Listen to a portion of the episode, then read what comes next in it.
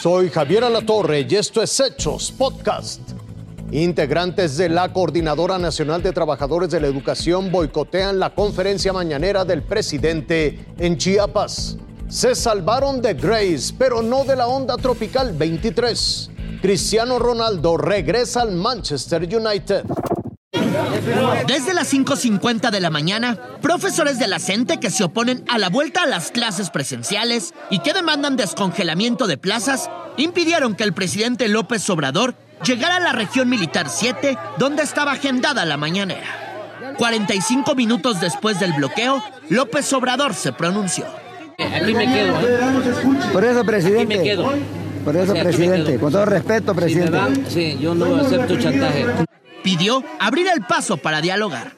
No Presidente. No quiere Presidente, con todo respeto, eso presidente. No, no se preocupen, yo estoy acostumbrado a esto. Por eso, presidente. Sin embargo, esto no ocurrió.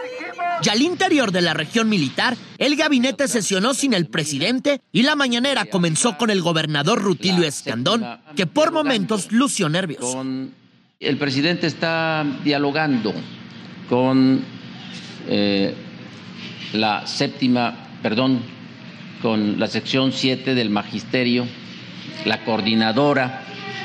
Por eso no está aquí con nosotros. Enseguida, el informe del despliegue de las fuerzas federales y un mensaje de la titular de seguridad. diálogo para avanzar, para avanzar con respeto, con tolerancia. Vamos a seguir el día de hoy con nuestra agenda eh, que estaba planteada. Para alargar los spots del tercer informe y luego la ronda de preguntas sin manos alzadas. A las 7.52, el presidente se enlazó desde su camioneta. Yo no puedo eh, someterme a ningún grupo de interés creado. Entonces eh, decidí permanecer aquí. Y a la protesta de la gente se sumó la del presidente. Es como una protesta de mi parte. Este, para que estos grupos no eh, se excedan, no abusen, eh, respeten. Caso de Chiapas y también en Michoacán hay este eh, intereses creados también en la dirigencia. Para las 8.12, los docentes se retiraron y el presidente se reunió con su equipo en la zona militar y a lo lejos solo una movilización del personal médico. Irving Pineda, Fuerza Informativa. El desbordamiento de los ríos los sorprendió y en medio de la lluvia y la noche, decenas de familias de Jesús Carranza tuvieron que desalojar sus viviendas que terminaron cubiertas por el agua a causa de la onda tropical número 23 que impactó la zona sur de Veracruz. Los afectados rescataron sus pertenencias y a sus animales de granja para evitar que el daño fuera mayor. En algunos terrenos, el agua alcanzó los 3 metros de altura.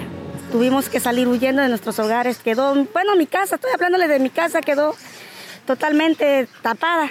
Sobre la calle Aldama instalaron campamentos con bolsas de plástico y lonas, donde desde hace cuatro días se mantienen resguardados junto a sus cosas y animales.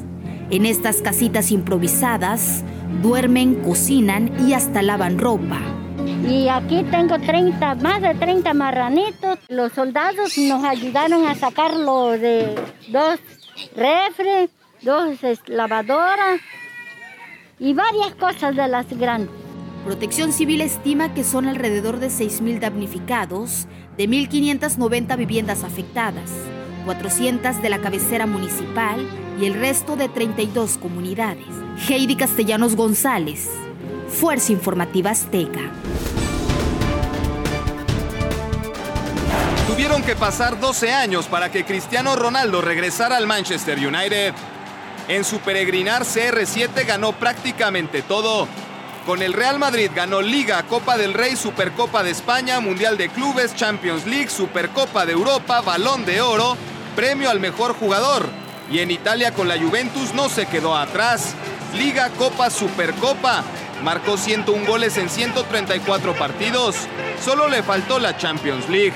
Pero Cristiano necesitaba un reto más. Pidió su salida de la Juventus y todo estaba encaminado para que se fuera al Manchester City de Inglaterra. El traspaso era polémico. Se iría al eterno rival del Manchester United, equipo donde comenzó a brillar en Europa. Los aficionados estaban furiosos. Sin embargo, apareció justamente el United para interponerse y logró el regreso del hijo pródigo, Omar Villarreal, Azteca Deportes. Esto fue Hechos Podcast.